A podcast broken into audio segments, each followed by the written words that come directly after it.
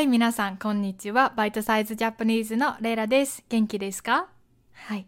まあ、実はね、私この一週間ぐらい、ちょっと考えて悩んでいることがあって、まあ、それが、あと2週間で私の彼氏の誕生日なんですね。で、プレゼントをどうしようかなと思って、なので今日のエピソードでは、まあ、プレゼントの選び方とか、まあ、何を買ったらいいのとか、まあ、そういう私が今めっちゃ考えてる、悩んでることについて話したいなと思います。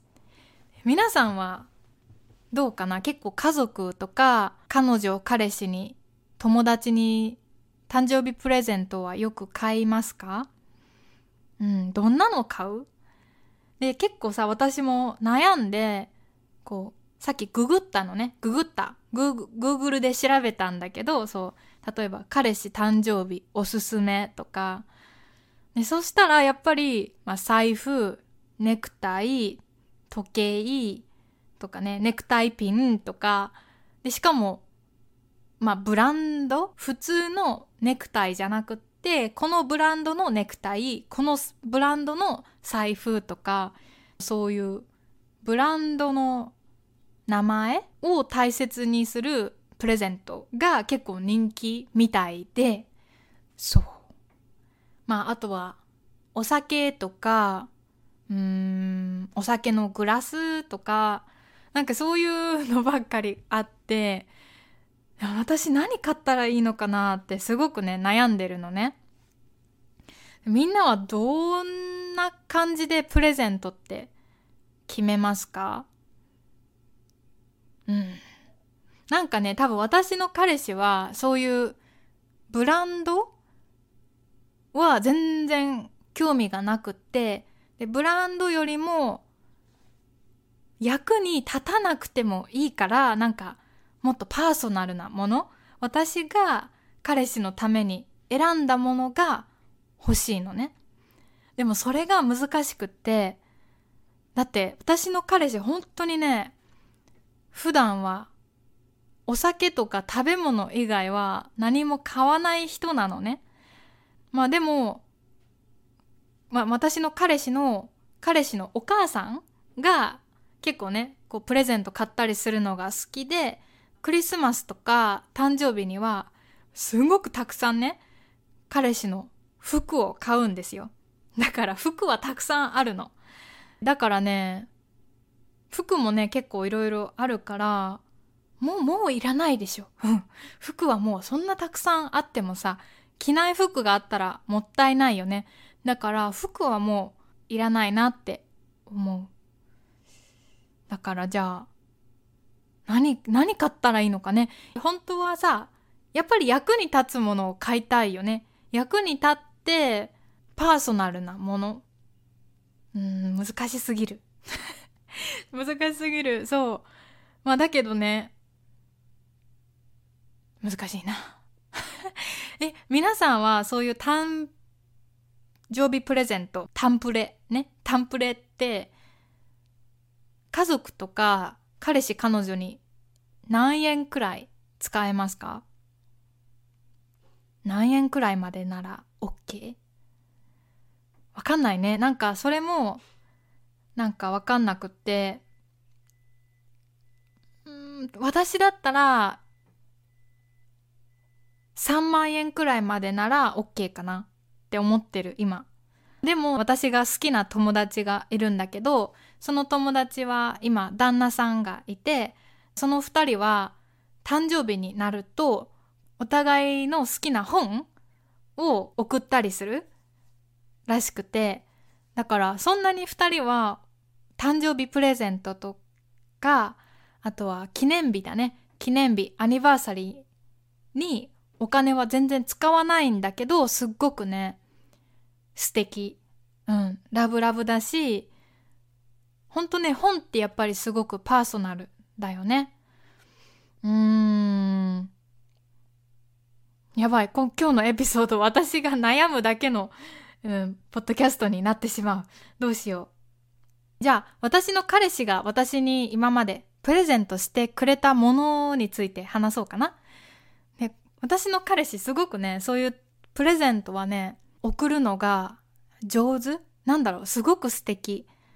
まあ前ももしかしたら、ポッドキャストで話したことがあると思うんだけど、例えばね、今私がこのつけてるテントウムシ、レイディーバッグのイヤリング？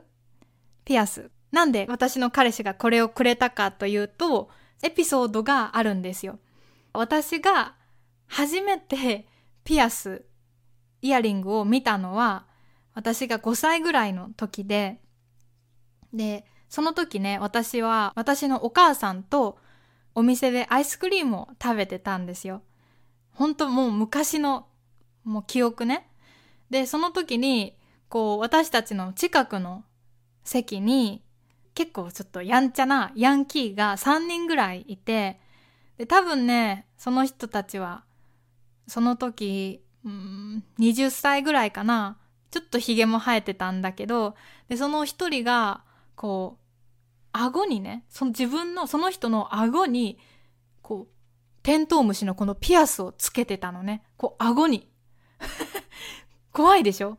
その時、顎にこうピアスをつけてて、それを私のお母さんが見て、え、すごいねって言って、そのヤンキーたちに話しかけたら、そのヤンキーたちが私の前に来て、私の目の前で自分の顎にピアスをしたのね、テントウムシの。で、それを見て私はもう怖くて怖くて。当たり前でしょだって顎にピアス、針入れるんだよ。うん。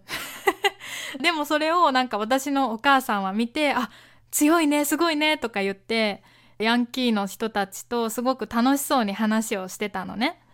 まあ、なので、なんか私のお母さんはもう7年くらい前にね、亡くなったんだけど、なんかね、そのエピソードは私のお母さんのすごくいいところ、誰にでも話して友達になれることも思い出せるし、あとは私の初めてのピアスの思い出なので、っていう話を私の彼氏にしたら、そのお兄さんがつけてたのが、こう、テントウムシのピアスだったんだけど、似てるね、ピアスを買ってくれました。そう。まあだからすごくさ、素敵じゃない？そうやってプレゼント選べるのって。それってお金とかブランドじゃなくって思い出だよね。だからね、すごくね、そういうのって私は素敵だなって思うの。で、あとはもう一つすっごく嬉しかったプレゼントは、まあ私がすごく小さい時に私のお父さんがね、夜私が寝る時にあるお話を聞かせてくれてました。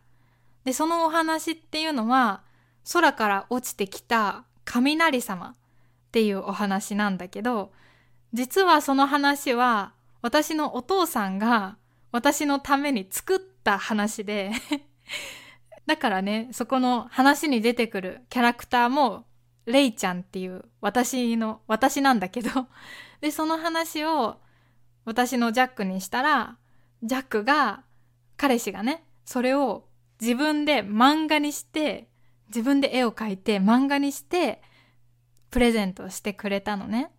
それもさ、すんごく優しいよね。漫画にするのもすごく時間がかかったと思うけど、ね、なんでこんな優しいんだろう。本当にもう、優しすぎるな。そう、だからそういうのが私は好き。はいまあ、だけどね、私もそういうのっていいなって思うけど、まあ、自分でそういうことができるかといえばなかなか難しいね。